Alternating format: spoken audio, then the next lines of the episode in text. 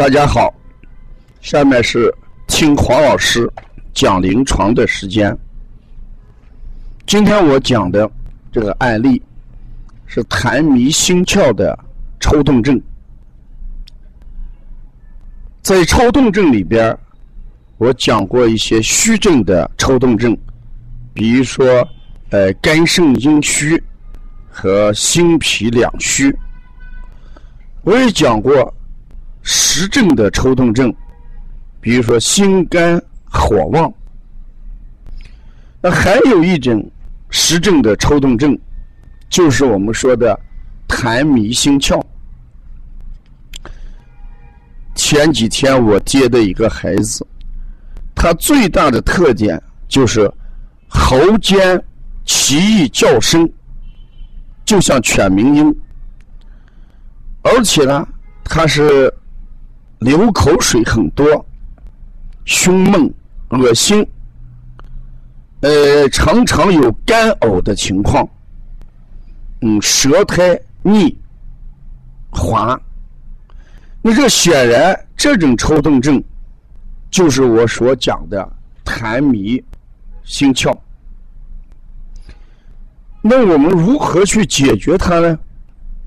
主要是化痰。通过化痰，先把痰这种邪给去掉。这一般用的就是揉掌小横纹，呃，用八卦，呃，这都是我们经常要化痰的一些穴位。还有这个挤捏板门，它都有排痰的功效。带中穴也是化痰散结、宽胸理气的一个要穴。这是我们给他讲，把痰的问题先解决。其次就是我们要解决喉部，哎，益生的问题。这是这个时候，我们往往是按摩颈项肌肉，啊，缓解喉肌痉挛。在临床上，孩子喉间发出的声音，我们主要把它认为是喉部肌肉痉挛而引起的。这种情况解决的方案就是搓揉喉部肌肉，叫喉部肌肉解痉法。有的时候，我们也用的就是什么？颈后三线推揉法，什么叫颈后三线呢？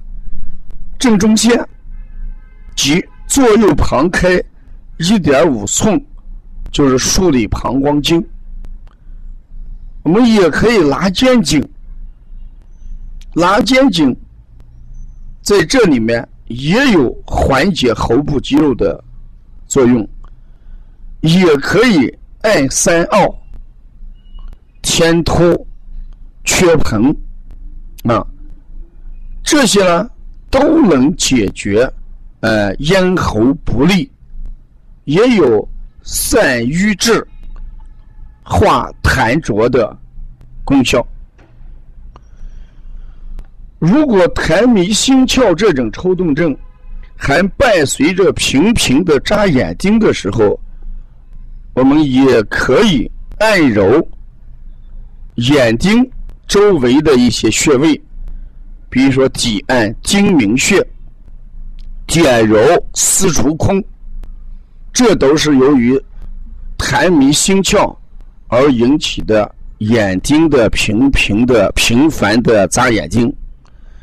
如果鼻子也有抽搐的时候，这时候我们主要是点按迎香和正山根。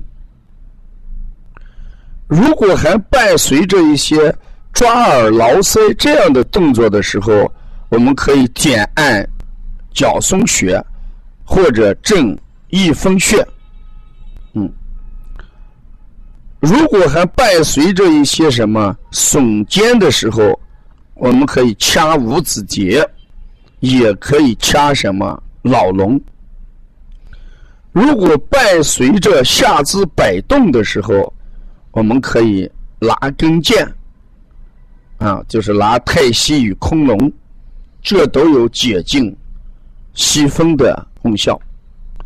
所以大家联想我前面讲过的，呃，肺脾两虚抽动症，前面讲过的，呃，心肝火旺，嗯，抽动症，还有阴虚抽动症。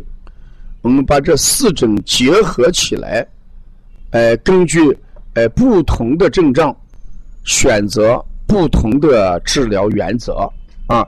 所以痰迷心窍的，我们主要是呃给他怎么化痰开窍；如果是心脾两虚的话，我们主要是补益呃心脾；如果是心肝火旺的话，我们主要是清心清心平肝。哎，如果是阴虚风动型的话，我们主要是哎滋阴泻阳啊。所以抽动症它有不同的类型。